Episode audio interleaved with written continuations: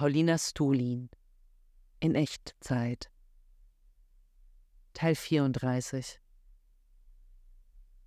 2019 6.2. Lebendige Diskussionsrunde mit den Teenies über Mythen, den Unterschied zwischen Menschen und Tieren, wobei ich den Fakt einbringen konnte, dass Katzenwerfen im 13. Jahrhundert ein weit verbreiteter Freizeitspaß war, wie es den Planeten verändern würde, wenn plötzlich überall der Strom ausfiele und Unsterblichkeit. Interessant, wie ich seit circa einer Woche gar keine Lust auf Facebook habe. Siebter Zweiter. Wie es immer mein ganzes Lebensgefühl verändert, wenn ich einen Fahrradplatten habe und nicht einfach von Punkt zu Punkt sausen kann, sondern meine Wege in gefühltem Zeitlupentempo zu Fuß zurücklegen muss.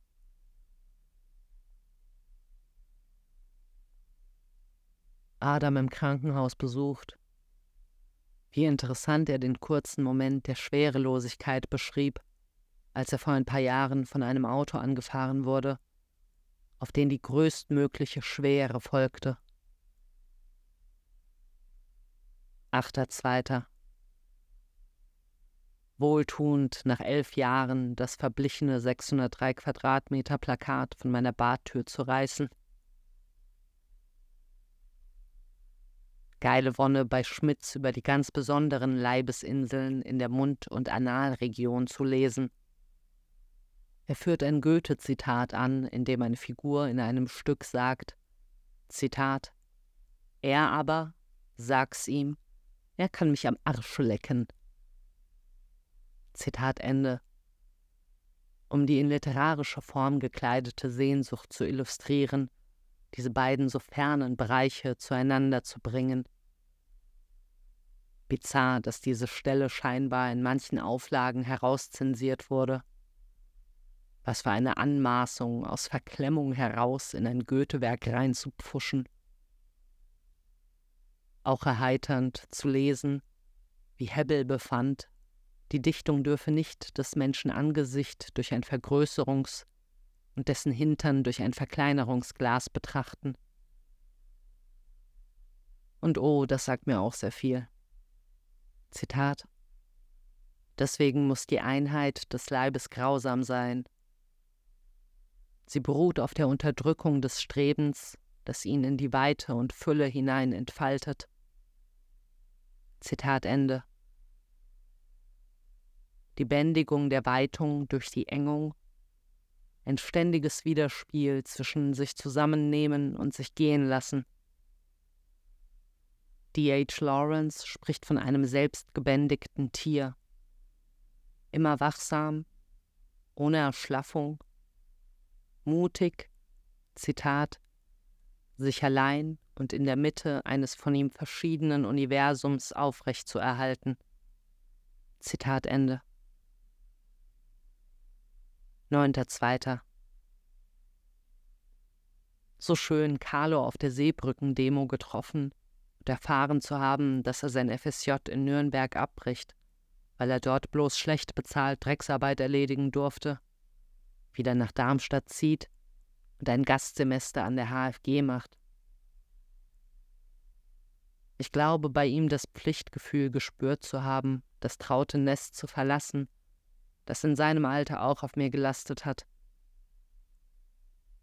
Vielleicht wird auch er gut daran tun, zuliebe des hiesigen sozialen Netzes auf die coole Ferne zu verzichten. Elias hielt eine Rede, in der er zur Teilnahme am von ihm mitinitiierten Ableger von Fridays for Future aufrief. Hanna war ganz verschmitzt vor lauter Frischverliebtheit. Und, und, und? Jannik von der interventionistischen Linken fragte mich, ob ich mit in den Abschiebeknast kommen will, um die Inhaftierten zu zeichnen. Und ich will. Stolz, dass ich die übermenschliche Kraft aufgebracht habe, den Vermieter wegen des Schimmels anzuschreiben, Jedoch auch Furcht, dass das meine nächste Zukunft unbequem machen wird.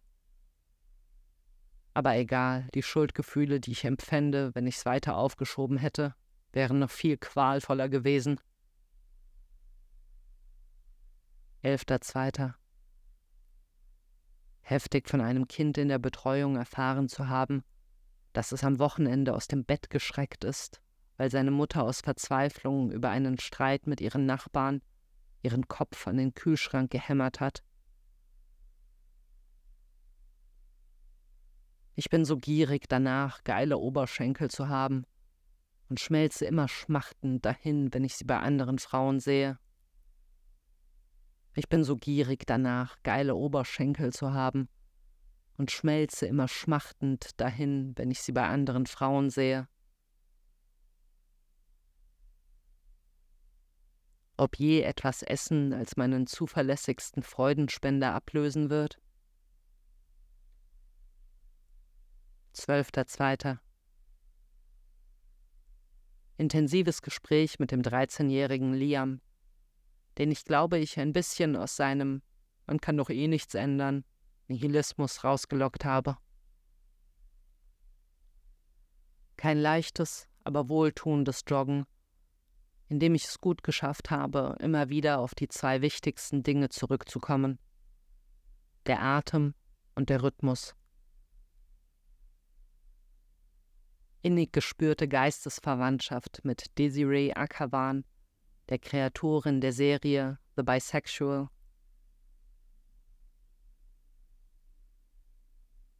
Wie schon bei den mathematischen Passagen bei der Schmitz-Lektüre, nun auch bei der mit griechischen Begriffen durchzogenen Ilias-Analyse, Verstehensfrust und Liebäugeln damit, Stellen zu überspringen nach Sätzen lassen des Gelesenen, jedoch überraschendes, nachträgliches Einleuchten und Freude darüber, etwas ganz Neues gelernt zu haben, um das ich in anderen Zusammenhängen von vornherein einen großen Bogen gemacht hätte. Stolz, heute bei den Kindern deftige Empörung darüber entfacht zu haben, dass Menschen genötigt werden, auf der Flucht von Krieg und Elend das Mittelmeer zu überqueren und dort massenweise ertrinken. Die Pinkelpausen während meines bekifften Gebanntseins von der Serie Russian Doll sind so ein fremdartiger Rückwurf in die Wirklichkeit. 13.02. Schuldgefühle beim Spaziergang mit meinem Vater, das von ihm immer wieder aufs Neue mit und äh, angehobene Gespräch so unerträglich uninteressant zu finden und das Klischee der genervten Tochter eines liebevoll bemühten Vaters abzugeben. Andererseits fieser Wunsch in mir, ihn spüren zu lassen, dass meine Freundlichkeit bloß höfliche Pflicht ist. Und wiederum andererseits Hass gegen mich dafür, dass ich ihn so tief verletzen möchte. schwieriges Gespräch mit Tamina über den Kreationismus-Vortrag, den sie mir geschickt hat, dem sie die gruselige Ansage voranstellte, nicht am Islam zweifeln zu wollen. Wie kann man mit so einer Prämisse durchs Leben gehen und sich nicht dabei vorkommen, als würde man sich selbst absichtlich verarschen? Aber ich will mich bei diesem Thema nicht, wie vor Jahren, als ich diese New Atheist-Schiene so abgefeiert habe, in Überlegenheit suhlen, sondern neugierig zu verstehen versuchen, aus welchem Bedürfnis heraus sie glaubt, was sie glaubt. Ein Körnchen Wahrheit in dieser Selbstverortung als Untertan eines Gottes ist ja zum Beispiel schon, dass man bei allen berechtigten Emanzipationsbestrebungen auch zu einem gewissen Grad das eigene Ausgeliefertsein an unkontrollierbare Mächte anerkennen muss es stiftet gesunde Bescheidenheit, die Begrenztheit des eigenen Einflussbereiches zu erkennen. Jedoch halte ich es für mindestens genauso wichtig, den Blick dafür zu schärfen, was veränderbar ist, was in meiner Macht steht. Nicht die Hände in den Schoß legen, sondern das Ruder ergreifen um so weit es geht in die Richtung zu steuern, die mir beliebt.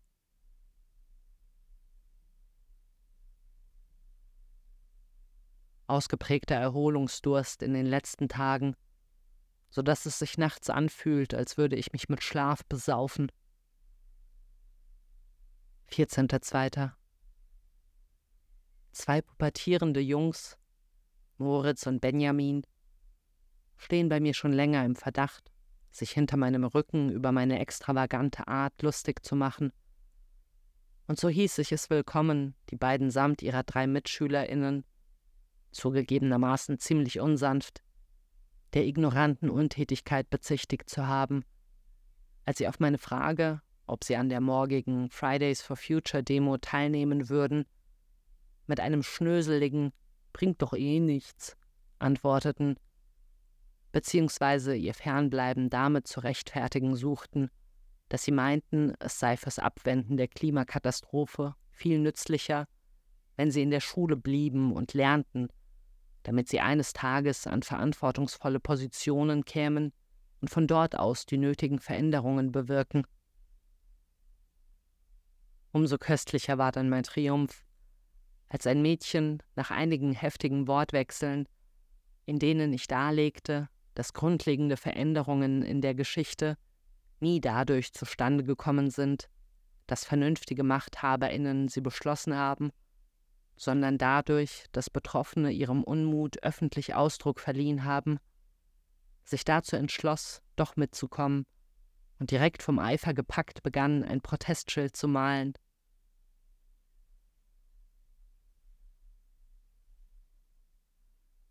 imposanter Moment, als ich bei der abendlichen Fahrradtour aus dem Wald auf die Felder beim Kalkofen abbog und sich eine über alle Seiten erstreckende Sonnenuntergangsweite über mir auftat. Zwei Duftnoten, die ich unterwegs aufschnappte, den saftig erdigen Geruch von Torf und die sudige Haschwolke vorbeilaufender Jungspunde. Das Abnehmen ist voll im Gange und mein Spiegelbild wird jeden Tag erträglicher anzusehen.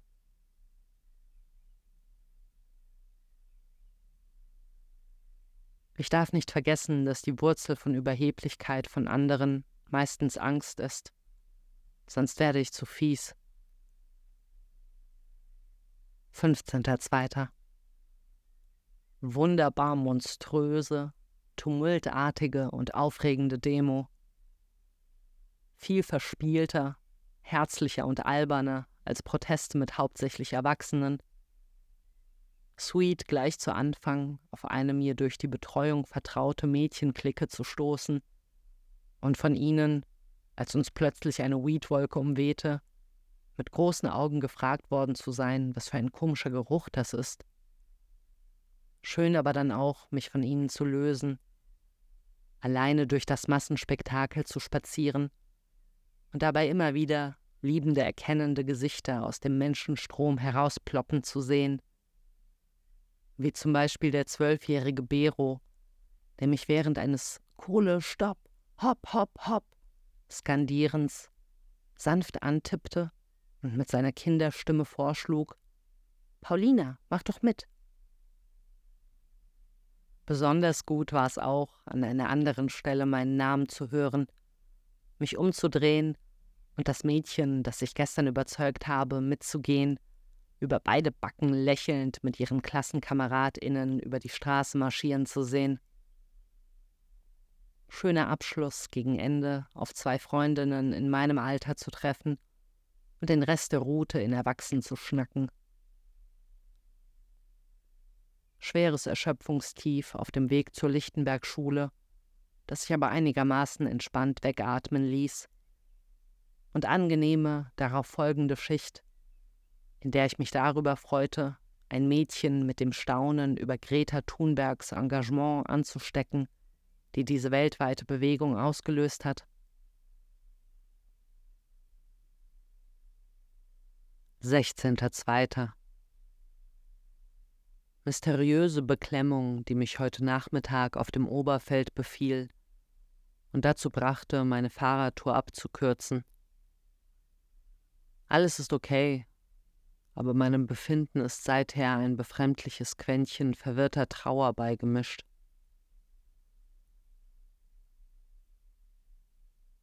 Ich werde sensibler für das Mindestmaß an Spannung, das es braucht, um mich am Laufen zu halten, sowohl beim Alltagsfunktionieren als auch beim Joggen. Diese unabdingbare Portion Grausamkeit gegen mich selbst, ohne die ich einfach alle Viere von mir strecken und zerfließen würde. Das Widerspiel von Eros und Thanatos am eigenen Leibe. Again, eigentlich alles okidoki, aber ich werde das Gefühl nicht los, heute irgendwas falsch gemacht zu haben. 17.02. Vielseitiges Gespräch über den Begriff System am Mittagstisch mit meiner Mutter, Daniel und Adam. Zu Hause einer überwältigenden Kohlrabi-Gier unterlegen und dazu passend über den Apostel Paulus gelesen, demzufolge der Leib die Stätte des Battles zwischen der sündigen Fleischeslust und dem Göttlichen ist. Nach der zweiten Runde Comicarbeit Radtour, die mich auf einen neuen Weg führte, der für einen Abschnitt extrem steil anstieg, was mein Sein für die Dauer des Erklimmens vollkommen auf engende Spannung reduzierte,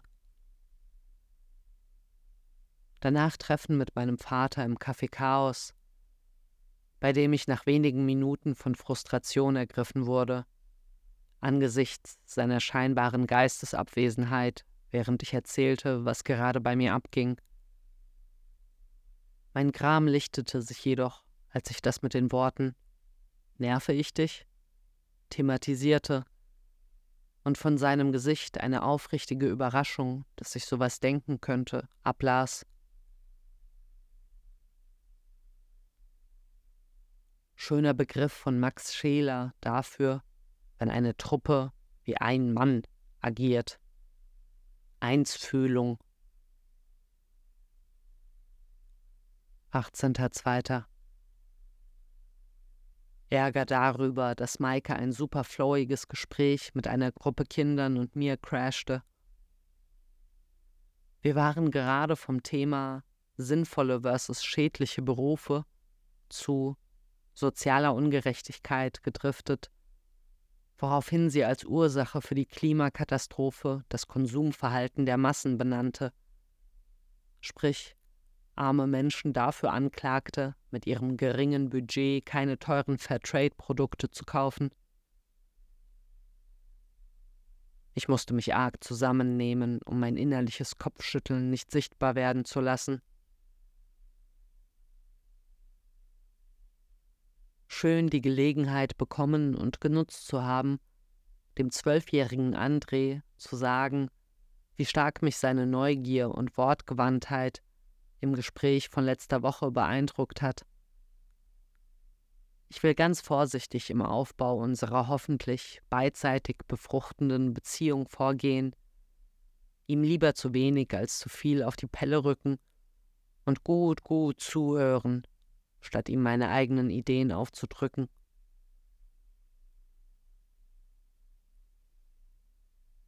Beim Belauschen eines Gesprächs, in dem Maike sich darüber empörte, dass ein Therapeut einer traumatisierten Patientin als Körperarbeit eine Tantra-Gruppe empfahl, gemerkt, wie ich automatisch die Seite des Therapeuten einnahm und sofort einen Erinnerungsschnipsel mobilisierte, der besagte, dass es ein weit verbreitetes Missverständnis sei, dass Tantra ausschließlich eine Auflistung abgefahrener Sexstellungen ist. Ich will ihr einfach bei jeder Gelegenheit widersprechen.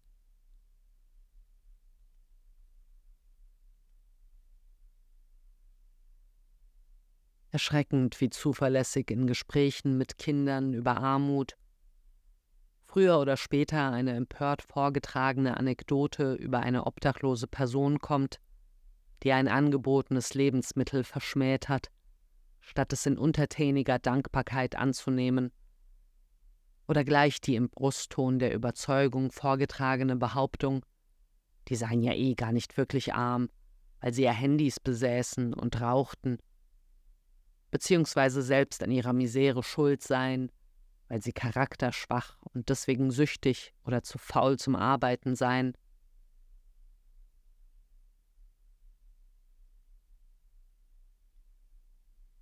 Kraft nach Kant, Zitat, immerwährende Bemühung zum Wirken. Interessante Gegenüberstellung von Schmitz in sich wollen und aus sich wollen.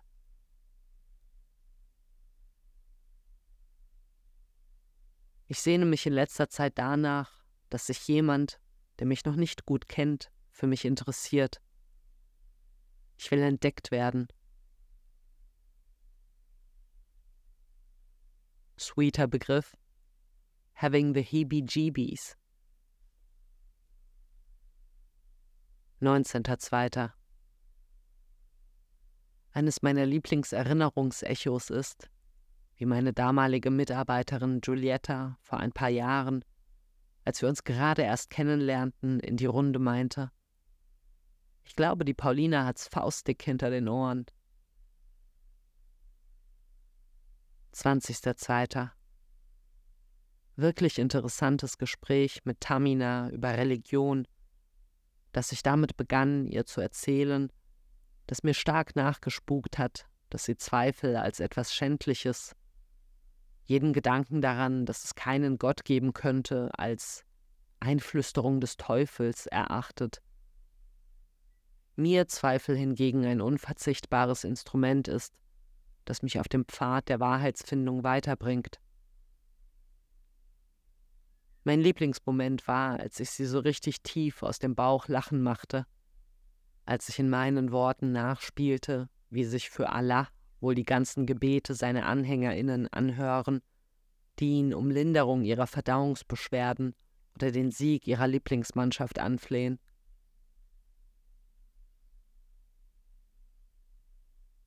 Neben der zittrig unausgeglichenen Art eines Mitarbeiters gemerkt, wie solid tiefenentspannt ich bin. Schön Sina auf ihre Entgegnung auf meine Frage, wie die Demo für sie war, nämlich, dass sie es nicht wisse, ein Kompliment dafür zu machen, dass sie lieber aufrichtig ihr Nichtwissen kundtut, statt einfach irgendwas zu sagen. 21.02. Kaum etwas rührt mich so hart wie das Zusammengehörigkeitsgefühl zu Leidensgenossinnen, zum Beispiel bei kämpferischen Demonstrationen. Wenn ich dann aber mal von dieser Rührung ergriffen bin, tritt zuverlässig ein paar Momente später Selbstverachtung über mein elends romantisierendes Suhlen im Kitsch ein.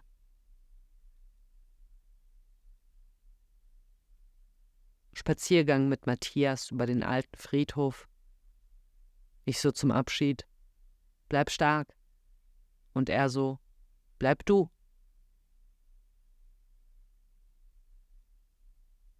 Seltsam schönes Ende von Band 2 des Schmidtschen Systems der Philosophie. Zitat Frauen hätten vielleicht von vornherein eingesehen, dass der Leib nicht nur dann spürbar ist, wenn er zum Spähen oder Rauchen dient, sondern dass er vornehmlich sein Schicksal in sich selbst hat, sei er nun betroffen oder unbetroffen von außen her in seinem eigenen Blühen und Brennen, Schwellen und Spannen, Strömen und Einhalten, spröde oder weich, krampfend oder locker, und in all dem spottend der sonderbaren Illusion, man müsse immer irgendetwas tun. 22.02 zwei meiner einprägsamsten Konfrontationen mit der absoluten Gegenwart. Erstens, als ich mit 13 Jahren in der Absicht, mich selbst umzubringen, 18 Paracetamol-Tabletten geschluckt habe. Kurz nachdem ich die letzte einverleibt hatte, merkte, dass ich das doch ganz und gar nicht will und daraufhin hektisch versuchte, sie wieder auszukotzen. Zweitens, als ich mit 18 auf Pilzen Being John Malkovich gesehen habe und mir durch die brillant gefilmten Point-of-View-Ansichten zum ersten Mal bewusst wurde, dass ich und fast alle anderen die Welt zum größten Teil durch ein windschutzscheibenartiges Sichtfeld mit verschwommenen Rändern wahrnehmen. 23.02. Interessant, mich dabei zu beobachten, wie ich einerseits Sicherheit aus Vorausschaubarkeit schöpfe, aber auch immer wieder gegen meine Routinen rebelliere und mich damit vor Eintönigkeit bewahre. Gut tat ich zum Beispiel daran, heute zur Comicarbeit mal nicht den WTF-Podcast, sondern zwei linke Vorträge zu hören. Einer handelte vom Umgang mit Traurigkeit und bestärkte mich darin, mich weiter mit Leibphilosophie zu beschäftigen, um meine Empfindsamkeit zu hegen, nicht abzustumpfen und mich davor zu bewahren, nur noch in praktisch, unpraktisch zu unterteilen. Als Gipfel des Verwertbarkeitslogiksdenken wurden die Kalkulationen der Nazis angeführt, die präzise Berechnungen angestellt hatten, wie viel Profit man aus einem toten Menschen pressen kann, wenn man sein Zahngold verkauft, seine Haare zu Seife verarbeitet und die Asche seines verbrannten Körpers für den Straßenbau verwendete. Doch nicht jedes Ausscheren aus meinem ausgeklügelten Programm ist hilfreich. Mich davor bewahren zu wollen, einer zwanghaften Monotonie zu verfallen, heißt nicht, dass ich meinen Plan nicht sinnvoll finde. Ihn nicht sklavisch, aber doch gewissenhaft zu befolgen, garantiert mir größtmögliche Sorglosigkeit.